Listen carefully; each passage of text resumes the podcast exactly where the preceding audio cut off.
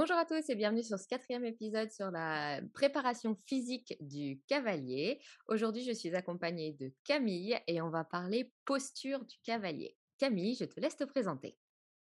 Eh ben moi, je suis cavalière depuis que je suis toute petite. Je suis podologue depuis une dizaine d'années. Je bosse aussi en posturo euh, et je suis également formée en podologie du sport. Et donc, du coup, moi, c'est un sujet qui me passionne et qui me parle beaucoup, ça soit via les patients au cabinet ou euh, via mon quotidien, où du coup, c'est vraiment quelque chose qui accroche énormément. Donc voilà. Super, merci. Donc du coup, chez le cavalier, c'est vrai qu'à cheval, on est très à cheval, merci pour le jeu de mots, sur la posture du cavalier. Est-ce que tu peux nous dire exactement de quoi on parle quand on parle de posture? Alors en théorie, si tu veux la définition rigoureuse sans sauce la posture, c'est le processus actif d'élaboration et de maintien de la configuration des différents segments du corps dans l'espace. Elle exprime la manière dont l'organisme affronte les stimulations du monde extérieur et se prépare à y réagir. Du en coup, en mot simple, voilà, qu'est-ce que ça veut dire? Ça fait la version scientifique du truc. En gros, c'est la façon dont on tenir debout de gérer la position de tes différents segments, donc de tes bras, de tes jambes, de ton tronc, de ta tête, euh, par rapport euh, à la verticale, par rapport euh, à la gravité, par rapport à tout ça. Et ça va aussi définir la manière dont tu vas pouvoir te mettre en mouvement derrière. Par exemple, on sait quelqu'un qui a tendance à avoir le nez qui pique rien que quand il est debout sur ses deux pieds. Quand il va se mettre à marcher, je te laisse imaginer, c'est à peu près la même chose. Ok, donc ça veut dire que tous les cavaliers ne devraient pas avoir la même posture ou est-ce qu'il y a vraiment une posture idéale? Alors, idéalement, le sujet est vaste. Il y a une posture qui est relativement idéale, du coup, qui va correspondre du coup au fait qu'on n'ait pas de bascule au niveau des épaules, pas de bascule au niveau du bassin, pas de rotation au niveau des épaules, pas de rotation au niveau du bassin. En théorie, pas les épaules trop en avant, pas le bassin trop en arrière, pas le bassin trop en avant, pas les épaules trop en arrière, etc., etc. Maintenant, en pratique, ça peut aussi être pondéré par rapport à ta préférence motrice. Voilà.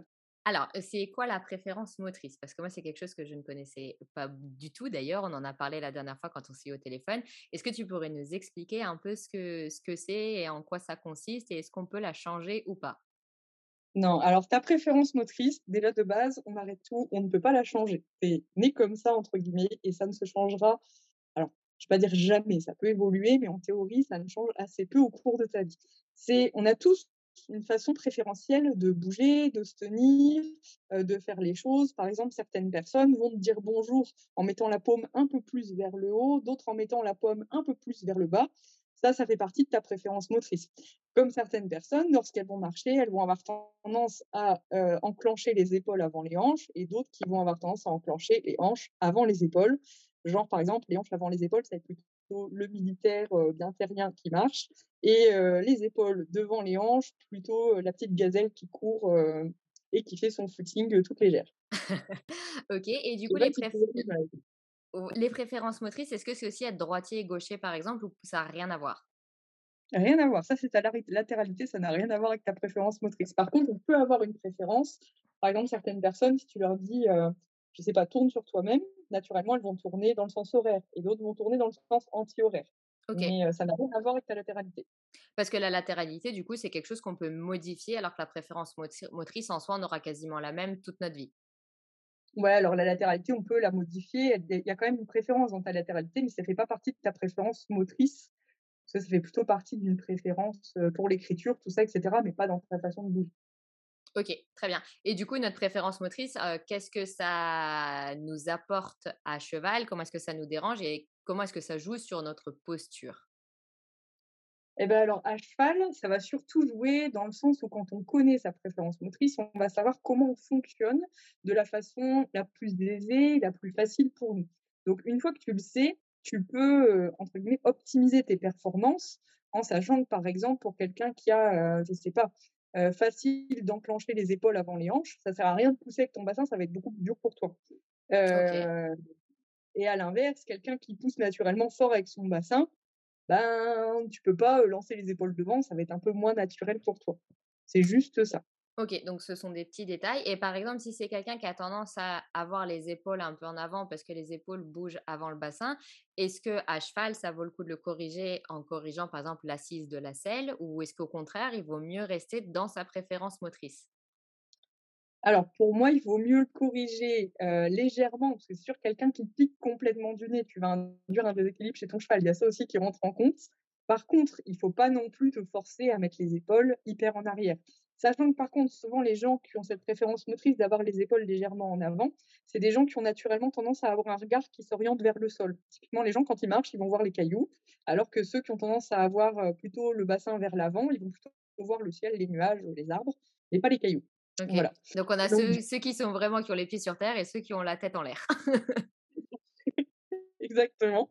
Mais du coup, alors tu peux le corriger dans une certaine mesure. Après, je suis pas persuadée, moi, que regarder les oreilles de son cheval tout le temps, ce soit l'idéal.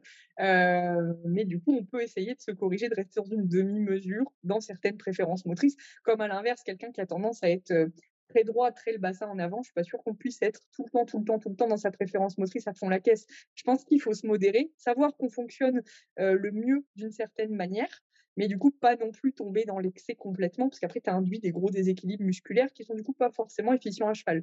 Maintenant, quand tu regardes des cavaliers de haut niveau, il y a des gens avec tous les types de préférences motrices dans toutes les disciplines. Donc, ils y arrivent. Ouais, ils y arrivent, mais est-ce que tu crois justement, parce qu'on parle de prépa du cavalier, est-ce que tu crois justement que c'est parce qu'ils font aussi du travail à côté, heu, à pied, du travail de sport, de renfo et cetera? Ouais, quasi sûr, à 100% Après, au niveau de de tête comme ça, je j'ai pas encore vu de cavalier qui faisait pas de prépa physique à côté. Surtout alors en CSO, certains, mais pas tous. Après, par contre, je sais qu'en dressage, heu, beaucoup, beaucoup font du renfo à côté, de la préparation physique, heu, voilà.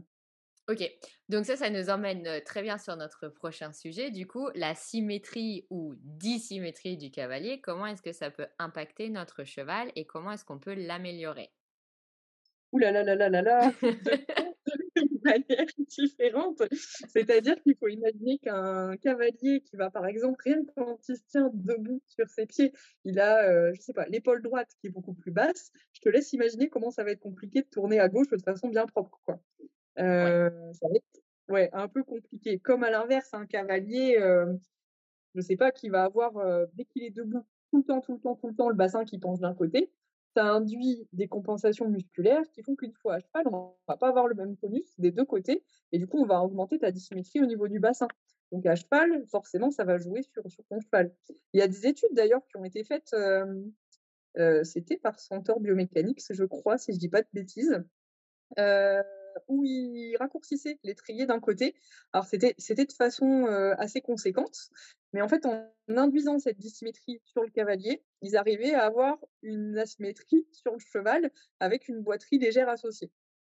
Donc forcément, un cavalier qui est dissymétrique, sans aller aussi loin que de raccourcir un étrier de 5 centimètres d'un côté, ça peut quand même jouer sur la locomotion de ton cheval. Sachant qu'il y a quand même beaucoup de cavaliers qui montent avec des étriers qui ne sont pas à la même hauteur. Alors soit parce qu'ils ont une jambe plus courte que l'autre ou soit parce que vraiment eux se sentent droits quand les étriers sont bancals banco. Je ne sais pas même pas comment on dit. Voilà, pas pas de la même longueur, on va dire. Voilà, après c'est mieux. Si tu un cavalier qui a une jambe courte, c'est sûr que forcément, si ton étrier est un petit peu plus court d'un côté, ça va te permettre d'équilibrer ton tonus musculaire des 2 côtés. Hem, après ça dépend de la différence de longueur entre tes 2 jambes, hein. S'il y a 2 millimètres d'écart, heu, je suis pas sûre que ça vaille le coup de raccourcir l'étrier d'un côté. Maintenant, quelqu'un qui a 1 centimètre et demi ou 2 centimètres de différence de longueur, je pense que là, ça joue énormément, quoi. Il faut jouer sur la longueur de l'étrier. Maintenant, les gens qui ont 2 jambes de la même longueur, alors c'est pas beaucoup de monde, hein, parce que ça concerne quand même les différences de longueur de jambes supérieures à 5 millimètres, heu, ça concerne 40 à 70% de la population selon les études. Donc ça, ça commence à à taper un peu. Voilà, je pense qu'il vaut mieux essayer de gérer ça et gérer ces déséquilibres, via l'adaptation aussi du réglage des étriers. Si tu as une dissymétrie, s'il y a pas de dissymétrie dans la longueur des jambes, le fait de régler tes 2 étriers différemment, forcément, ça va pas te faire fonctionner de la même manière des 2 côtés, quoi. Ouais, tout à fait. Et, d'ailleurs, il y avait une étude qui a été publiée, qui est à retrouver sur le blog, où on sait que, par exemple, faire des exercices spécifiques de renfort sur les muscles posturaux, donc les abdos et tous nos muscles posturaux du dos, et cetera, en faire 3 fois 20 minutes par semaine, ça permet d'améliorer la symétrie du cavalier et surtout la symétrie du cheval. Donc ça, c'est quand même non négligeable. Donc il faut vraiment penser que parfois on n'a pas besoin de monter nos chevaux autant que ce qu'on les monte, mais qu'on peut prendre un peu de temps pour nous aussi, pour être plus droit et permettre aux chevaux d'être plus droits. Si votre cheval a toujours un problème à main gauche, bah, il faut se dire que le problème il vient peut-être de vous et pas du cheval en fin de compte. Ah non, mais alors ça, c'est énorme parce que nous, des fois, ça nous arrive en cabinet de mettre, le cavalier, du coup, alors sur une plateforme de force sur laquelle on met debout, on analyse les points de pression sous les pieds et cetera. Rien qu'en le voyant debout sur ses 2 pieds, tu es capable de dire comment se déplace son cheval? Et alors les gens, ils sont sur le cul. Moi, quand je leur dis: «Tiens, votre cheval, ça va vachement mieux à droite qu'à gauche». «Ah bon? Comment vous le savez?» «Bah, c'est pas votre cheval, Ouais, désolée». c c'est dingue et pourtant ça, c'est vrai que dans la prépa du cavalier alors je pense que c'est quelque chose qui de qu'on devrait apprendre dès, bah, dès qu'on commence, en fait, dès 6 ans quand on est en club. Bon 6 ans, c'est peut-être un peu jeune, mais en tout cas à l'adolescence, c'est là où on devrait vraiment prendre conscience de notre corps et comprendre à quel point notre corps vient modifier, bah, la posture du cheval et son travail, actif et c'est vrai qu'on on n'en pense pas, heu, enfin on n'y pense pas assez c'est pas quelque chose qui est dans notre éducation. Pour nous, le travail du cheval, c'est vraiment le travail, travail, travail à cheval, mais on pense pas assez à prendre soin de nous, en fait. Beh non, parce que quand tu vois tout ce qui est fait pour le cheval, heu et ce qu'on fait pas côté cavalier, il y a quand même un fossé énorme, Exactement et par exemple, là, on va parler, bah, de ta spécialité, heu, enfin d'une de tes spécialités. Les chevaux, très souvent, quand ça va pas, quand ils ont des pathologies ou quoi, qu'est-ce qu'on fait? On va leur mettre une ferrure orthopédique ou s'ils sont pieds nus, on va s'arranger avec le parage et cetera pour les mettre dans le confort et combien de cavaliers ont de semelles orthopédiques? Et bah, pas beaucoup, dire. Heu, parce qu'argumentaire numéro 1, te diront-ils quand tu les vois en cabinet, c'est que ça rentre pas dans les bottes. Voilà. Heu, argumentaire que je ne trouve pas spécialement, heu, entre guillemets, «valide», vu que, dans les bottes, OK, ça joue, mais ils sont quand même la majorité du temps pas dans leurs bottes et dans leurs chaussures de ville. Donc si tu arrives déjà à corriger le déséquilibre et la entre guillemets «la mauvaise information podale» que tu peux avoir tous les jours quand tu marches, quand tu es debout, déjà à cheval, ça ira mieux. Voilà, parce que donc le but, en fait, c'est pas juste de mettre des semelles et de les avoir à cheval. Le but, c'est d'avoir des semelles qu'on met tout le temps et qui va nous permettre de corriger des petits détails, des petits déséquilibres qu'on a. Ça peut être un mouvement du bassin, ça peut être un mouvement de l'épaule, des cervicales. Donc tous les jours, afin de pouvoir se remuscler d'une manière plus juste et symétrique. Et par la suite, ça va influencer du coup notre cheval quand on est assis. C'est bien ça? C'est exactement ça. Après, tu peux mettre des semelles à cheval dans tes bottes. Maintenant, l'impact, sachant que du coup, on utilise entre alors ça dépend si tu fais des semelles mécaniques ou sensorielles. Si c'est sur des semelles sensorielles, à cheval, ça aura quand même un petit impact parce que des éléments vont être au contact de ta peau quand même, donc tu auras quand même un impact, pas à 100 heu, comme quand tu es, heu, debout sur tes 2 pieds, mais tu auras quand même un impact léger. Par contre, heu, une fois que tu es debout sur tes 2 pieds, c'est là où tu auras le plus d'impact. Donc c'est vraiment là où c'est le plus important d'avoir tes semelles à la limite. Ouais, OK. Et est-ce que tu penses que tout le monde devrait avoir des semelles ou alors pas forcément? Non, pas forcément. Moi, je suis plutôt partisane de dire: «On met des semelles si on n'en a pas besoin, s'il y a autre chose à faire, et bah, il faut faire autre chose».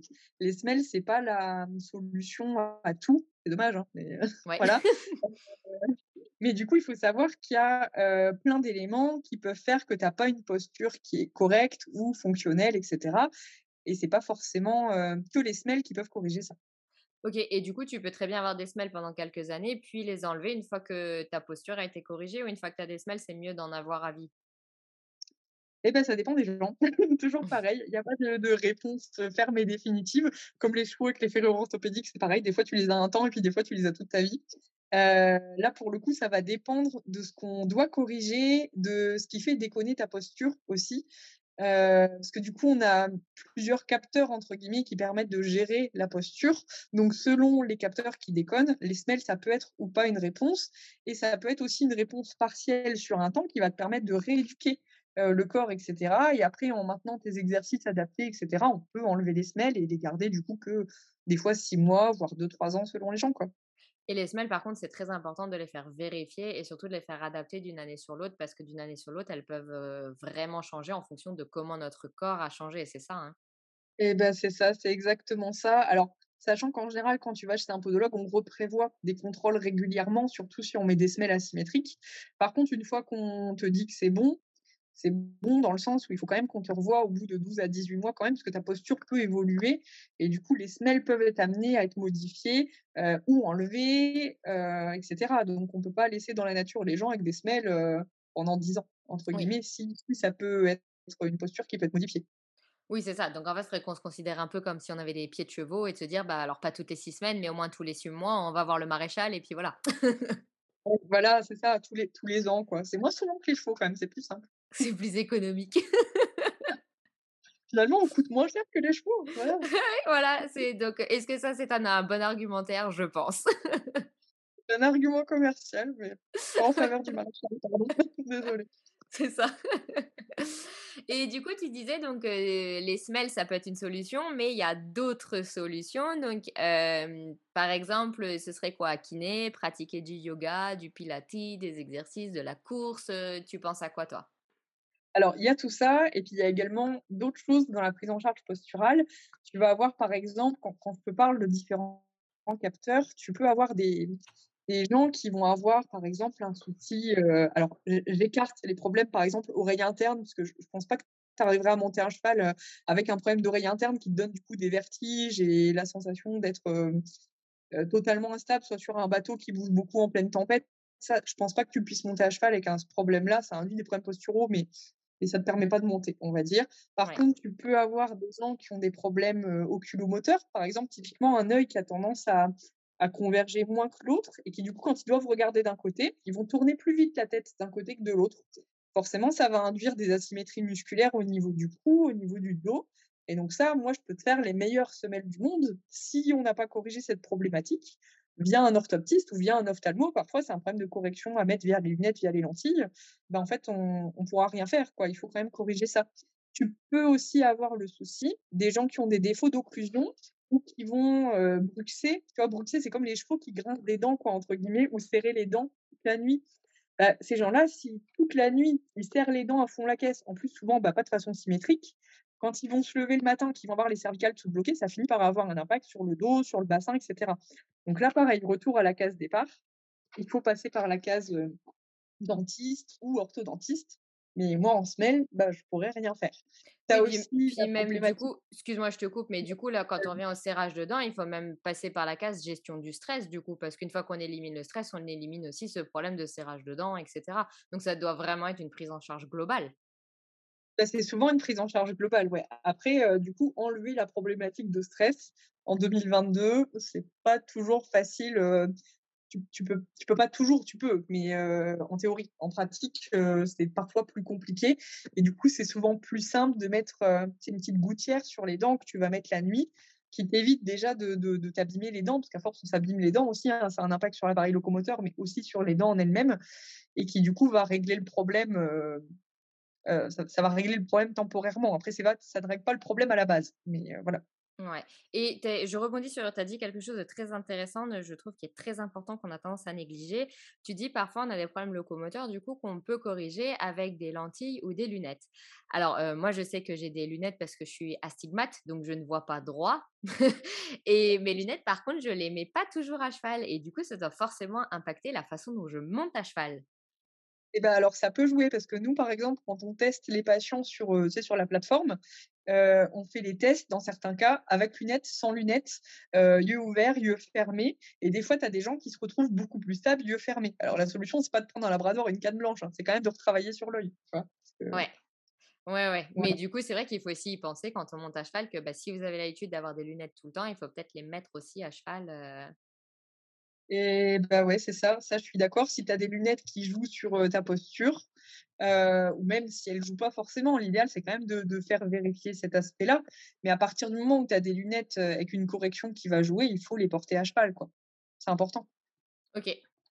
Ça, c'est très important parce qu'on n'y pense pas forcément. Et c'est vrai que je trouve ah non, il y a plein de cavaliers qui enlèvent les lunettes avant de monter. Mais si les lunettes, elles avaient un impact sur ta posture, ouais. Parce qu'en plus, c'est rare d'avoir exactement la même correction aux deux yeux. Hein. Oui, ça c'est sûr. Oui, oui, en général, on a toujours un œil qui fonctionne mieux que l'autre, ça c'est sûr. Ouais. C'est ça, mais du coup, ça va jouer sur ta posture à cheval aussi. Mmh. Donc voilà. Après, pareil, tu as quoi en prise en charge? Tu as ostéo. Si tu te retrouves par exemple avec une charnière qui verrouille d'un côté, bon, pareil, on peut faire des bonnes semelles, mais on ne réglera pas le problème de base. Tu peux avoir des problématiques aussi, tu sais, sur des cicatrices avec des adhérences qui vont jouer sur ta posture. Là, pareil, du coup, il faut que ça soit retravaillé en kiné, en massage, etc. typiquement, je vois par exemple, on peut avoir le cas, on l'a eu nous sur certaines patientes, avec des cicatrices suite à des, cancers du sein et des mastectomies unilatérales. Ça a créé du coup des adhérences d'un côté, avec du coup une fermeture de l'épaule d'un côté.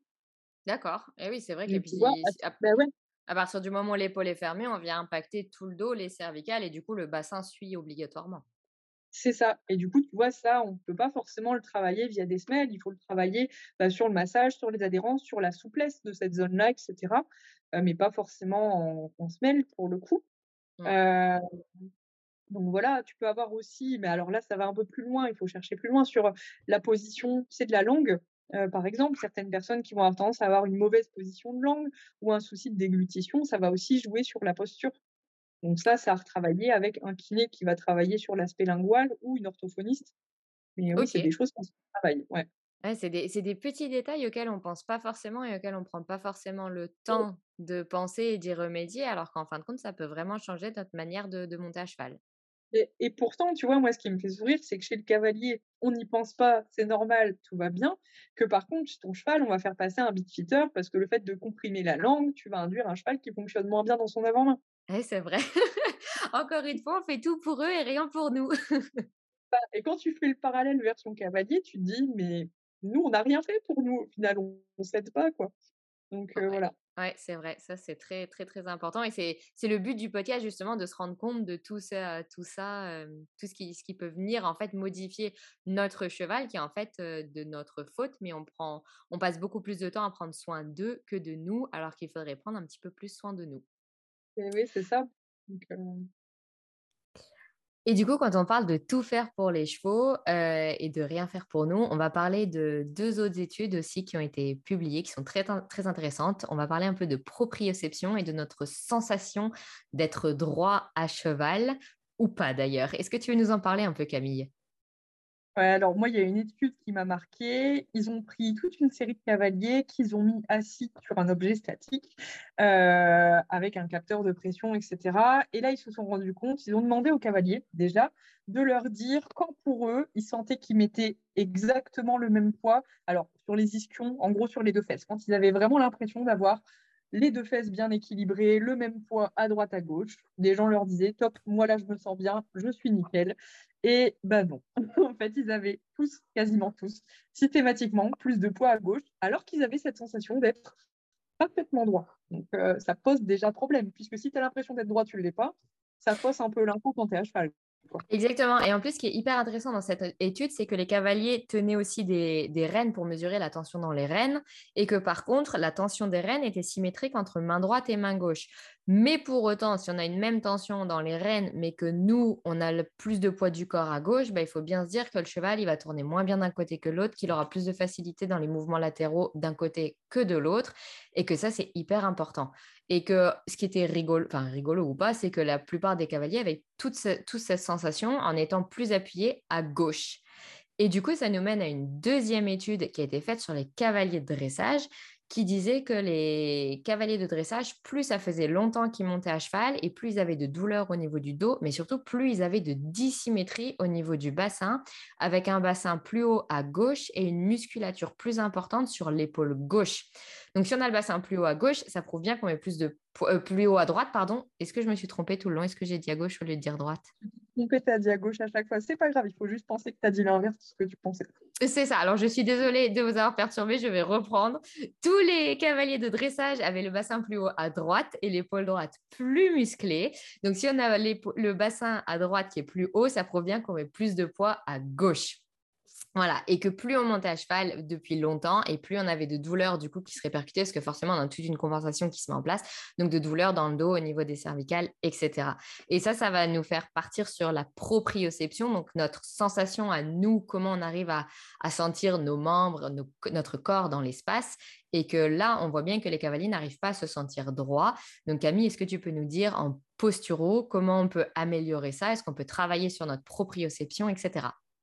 Ouais, alors ça, ça se travaille et en plus, ça se travaille vachement facilement. C'est juste des exercices à faire régulièrement. On a déjà, alors côté proprioception podale, c'est tout ce qui va être exercice d'instabilité sur coussin d'équilibre, euh, sur euh, Bosu, tu sais, les espèces de, comme les demi-balles qu'on aurait coupées en deux.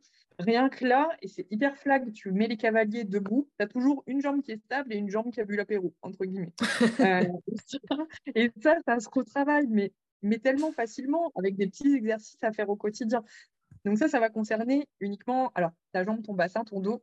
Euh, maintenant, il y a plein, plein, plein d'exercices qui peuvent t'amener à améliorer ta proprioception et tes muscles posturaux et faire du coup en sorte que tu te gères un peu mieux et aussi que tu aies moins de douleur parce que quand on se rend compte que plus les cavaliers montent depuis longtemps, plus il y a d'asymétrie et plus il y a de douleur, c'est assez cohérent parce que plus tu vas être asymétrique, plus tu as de compensation à gérer, plus tu as de compensation à gérer, plus tu peux t'amener toi dans un système de décompensation qui du coup va provoquer des douleurs. Donc, d'où l'intérêt de bosser à côté euh, et de pas, alors, outre avoir un impact sur ton cheval, au moins le faire pour toi également, ça peut être utile. Mais euh, du coup. Oui, mais en général, quand, en général, quand on dit au cavalier que c'est pour lui qu'il le fait, il le fera pas. Alors que si on dit tu vas vraiment venir soulager ton cheval, en général, là, par contre, il y a quelque chose qui se déclenche et le cavalier réagit, il se dit bon, ok, je vais aller euh, faire du sport, je vais aller chez le kiné.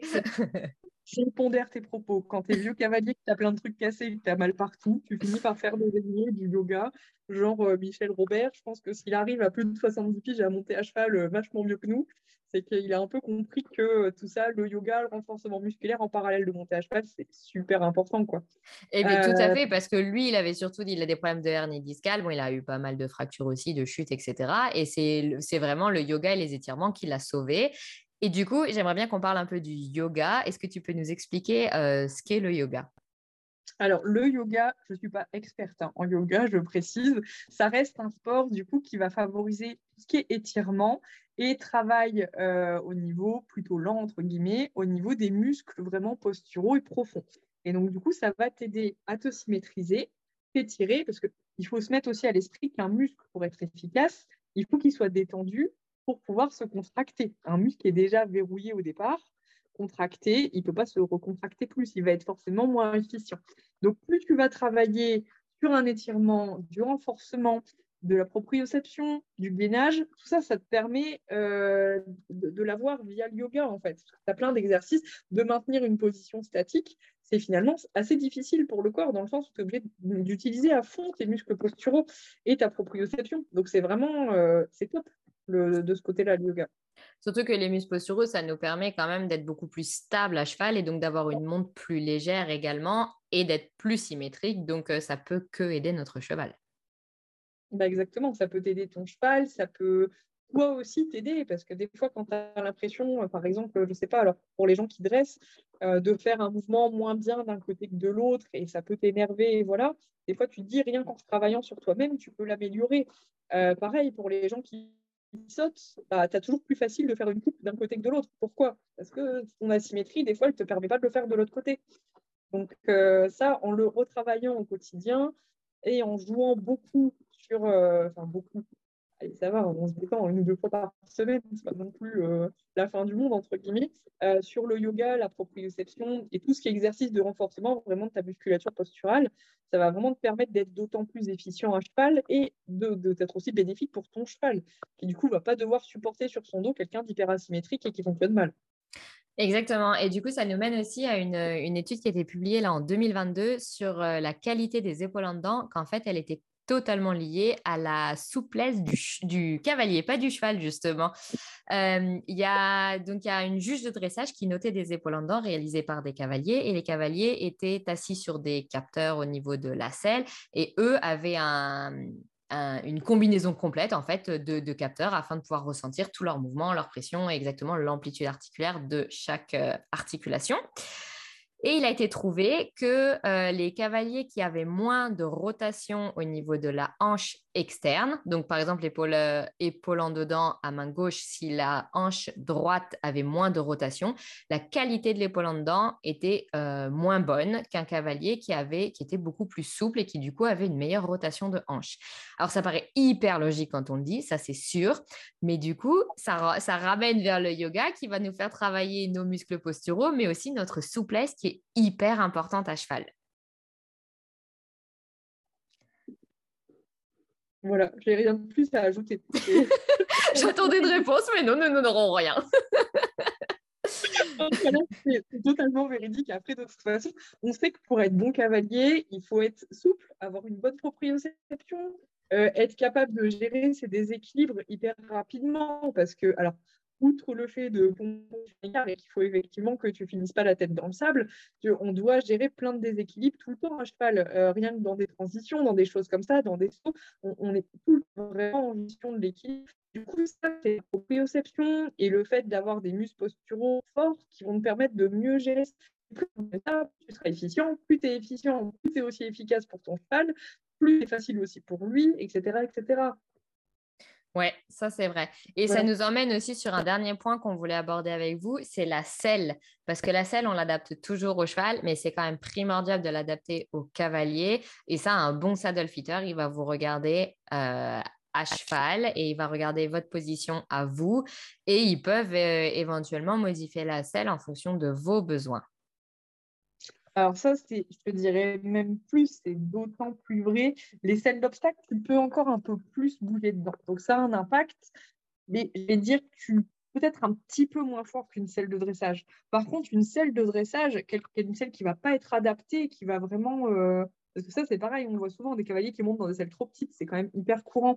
Ça va forcément euh, t'impacter au niveau de ta posture, de ta manière de fonctionner. Et il y a une étude d'ailleurs qui a été faite sur l'impact de la longueur du knie bloc, le bloc pour le genou, en fait, typiquement.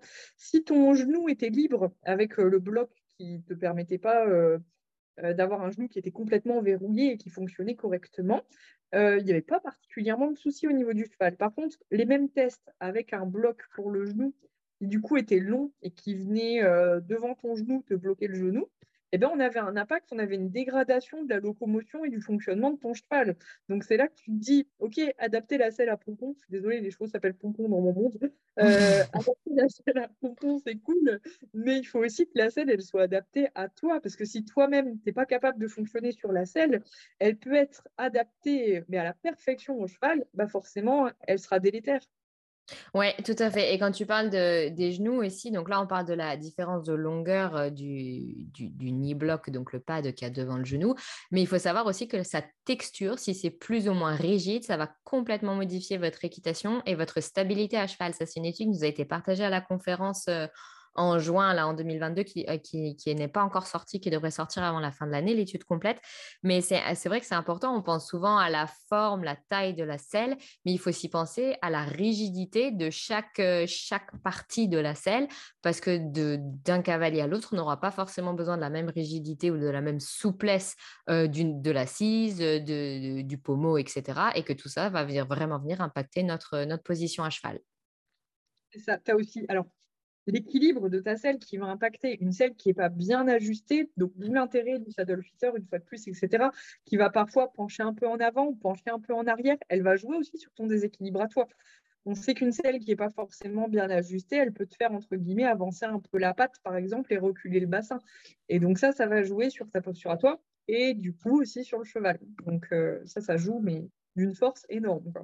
Ouais, donc ça c'est très important à prendre en compte parce que c'est pareil. Du coup, si vous vous dites, bah ok, après ce podcast, je suis motivée, je vais aller faire du yoga, de la renfo, je vais avoir un kiné, je vais avoir un podologue, c'est trop génial. Mais qu'à côté, par contre, votre selle elle n'est pas adaptée, bah malheureusement, vous n'aurez toujours pas une monte optimale. Et euh, je pense que ça, ça va nous emmener à notre dernier point, du coup. Euh, Camille, est-ce que tu peux nous dire si on est capable, nous, de savoir si on a une bonne ou une mauvaise posture? Alors, nous-mêmes, non, puisque je te dirais qu'en tant que cavalier, on a déjà du mal à savoir si on met le même poids sur les deux fesses. Donc, on commence à déjà avoir pas très très bien dès le départ. on part à moins 20 du coup. on part à moins 20 dès le départ, puisqu'on est persuadé qu'on est 300 lettres. Donc, euh, partant de ce là c'est déjà un peu complexe. Non, par contre, alors, il y a plein, plein d'indications de, qui peuvent te dire que tu as une mauvaise posture. Alors, déjà, par exemple, si euh, tu as des douleurs déjà qui sont relativement chroniques, alors qu'en théorie, tu n'as pas de gros problèmes de santé, souvent, il y a quand même un problème postural derrière si, si le reste, l'organique, entre guillemets, a été écarté. Euh, après, le fait, tu, peux également demander, pour les gens qui montent euh, avec un coach ou quoi que ce soit, ça, se voit parfois. Enfin, on a des cavaliers, nous, on les voit en selle. Enfin, moi qui monte dans une écurie avec plein de cavaliers, tu les vois à cheval, tu te rends bien compte que tu as une épaule plus basse, que tu as le bassin qui est euh, alors translaté, légèrement décalé d'un côté, euh, et tu le vois à cheval. Donc ça, par exemple, ton coach est capable de le voir, ça c'est la base. Après, parfois, ça peut être vu par ton ostéopathe, par ton kiné, euh, par un podologue, et s'il y a un doute, c'est comme les chevaux, s'il y a un doute, il n'y a pas de doute, il vaut mieux faire bilanter euh, donc par un professionnel qui va être formé, qui va être, euh, alors pas forcément un podologue, mais euh, ne serait-ce que parfois un kiné, un ostéopathe qui est formé sur la posture, qui va être capable de déceler s'il y a un souci et vers qui on renvoie, ce qu'on fait, comment on traite. Parce que finalement, c'est ça qui va être important, c'est pas de, de tout traiter, c'est de traiter ce qu'il faut traiter, quoi, entre guillemets. Ouais. Et de faire les choses surtout dans le bon ordre. C'est-à-dire qu'avant d'aller voir un podologue, c'est peut-être bien d'aller voir l'ostéopathe, mais pas juste la veille, que le travail de l'ostéopathe ait déjà pu un peu s'équilibrer, etc. Et c'est important de faire les choses dans l'ordre et parfois d'aller revoir les professionnels plusieurs fois de suite pour vraiment traiter le problème de fond et pas juste le masquer. Oui, c'est ça. Après, l'idéal, mais c'est comme dans toute prise en charge médicale, c'est qu'il faut avoir un point de vue holistique et prendre tout en compte. Euh, tu peux pas prendre juste, euh, tu as le pied gauche qui part en couille, on va, on va soigner le pied gauche. Non, il faut savoir pourquoi ton pied gauche part en couille, entre guillemets, et euh, qu'est-ce qui fait au-dessus aussi que, que, ça fonctionne mal. Donc, il faut vraiment cette prise en charge globale, et ça, du coup, après, n'importe quel thérapeute qui est correctement formé, il est à même de déceler un problème postural. Alors après, bien sûr, dans les problèmes posturaux, j'écarte tout ce qui est gros problème. partons du principe que quelqu'un qui euh, fracturer totalement un pied et qui a le pied qui s'effondre complètement, forcément, ça va provoquer un problème postural, mais on ne pourra pas forcément toujours corriger puisque c'est lié à des grosses fractures, quelque chose qu'on qualifie, nous, d'organique. Euh, ça va jouer sur ta posture, ça c'est sûr et certain, mais du coup, on ne peut pas forcément tout corriger. Mais en tout cas, on peut aider à mettre dans le confort et à ce que le corps puisse compenser sans forcément euh, vraiment endommager d'autres structures, on va dire. Bah, surtout fonctionner le mieux possible. Parce que peu importe euh, ce qui t'arrive, etc., le but, c'est toujours de garder un corps qui fonctionne le mieux possible. Euh, et c'est là où on va vraiment arriver à soulager les douleurs, le fonctionnement, euh, un vieillissement harmonieux aussi, etc. etc. Oui, ça c'est bien aussi parce que si on peut monter à cheval le plus jusqu'au plus tard possible, c'est quand même pas mal. Il longtemps qu'Elisabeth. Exactement. Exactement. Bon, est-ce que ça a quelque chose à rajouter ou pas, Camille? Moi, je trouve qu'on a déjà abordé pas mal de sujets. Je trouve qu'on n'est pas trop mal quand même. Euh, je réfléchis. Ouais, je pense qu'on est bien. La conclusion, ce serait bah, cavalier. Ah non, vas-y, qu'est-ce que, qu'est-ce que tu voulais dire? Il y a un point que je n'ai pas abordé, c'est euh, les mauvaises postures au quotidien, genre les gens qui au bureau passent la vie à croiser les jambes et à se, tenir de traviole. Mais ça, je pense que tout le monde est au courant qu'il ne faut pas faire ça. Il ne faut pas faire ça. Et quand tu parles, je suis assise avec un pied sous mes fesses parce que je suis incapable d'être droite. Voilà.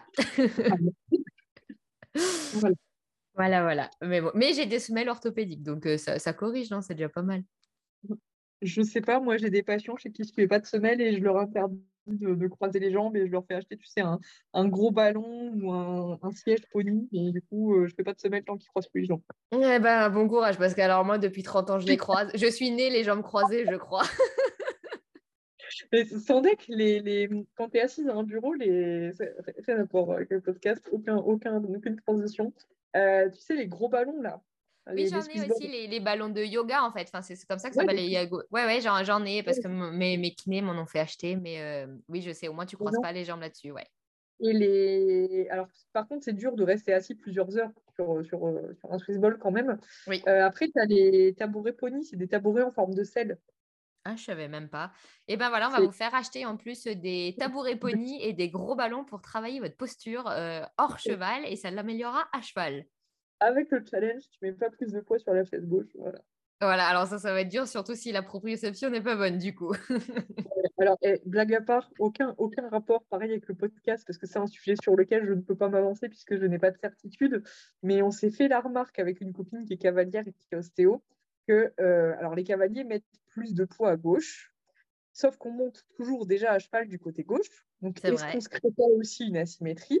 Mmh. Premier point. Et deuxième point, dans les préférences motrices, les gens qui sont plus dans le, dans le sentiment, dans l'émotion, par exemple, qui vont raisonner en, en émotion plutôt qu'en raison. Par exemple, euh, euh, je ne sais pas, euh, Pompon, il est malade, est-ce qu'on soigne Pompon ou est-ce qu'on ne pourra plus monter Pompon en concours, il vaut mieux l'euthanasier Nous, la plupart des cavaliers, on va dire, bah non, on soigne Pompon. Bah oui, ouais. Et ben du coup, ces gens-là qui ont ce type de raisonnement dans leurs préférences motrices et cognitives, c'est des gens qui naturellement ont tendance à mettre un peu plus de poids à gauche. Ah ouais, c'est intéressant. Ça. Alors, comme quoi, le podcast, il pourrait durer des heures et des heures. On a plein de sujets à parler. Hein. Euh, ouais, mais on peut pas faire un podcast de trois heures. Je pense qu'après, les gens vont arrêter entre temps et ils écouteront plus. C'est ça, c'est bien possible. Voilà. c'est bien possible. Alors, du coup, on va rester sur cette conclusion. Donc, euh, travaillez vos émotions, travaillez vos muscles posturaux, faites des étirements, vérifiez votre sel et prenez du temps pour vous, pour faire des soins et prendre soin de vous et pas toujours de vos poneys parce que si vous allez bien, en règle générale, vos poneys iront mieux. Est-ce que c'est une bonne conclusion? Je te laisse conclure, entre guillemets. Bah, C'était ma conclusion, elle te plaît pas Ah si, elle me plaît. bon, et bah, du coup, on va vous laisser là-dessus. On vous souhaite une bonne journée et puis bah, on espère que ce podcast vous a plu. À bientôt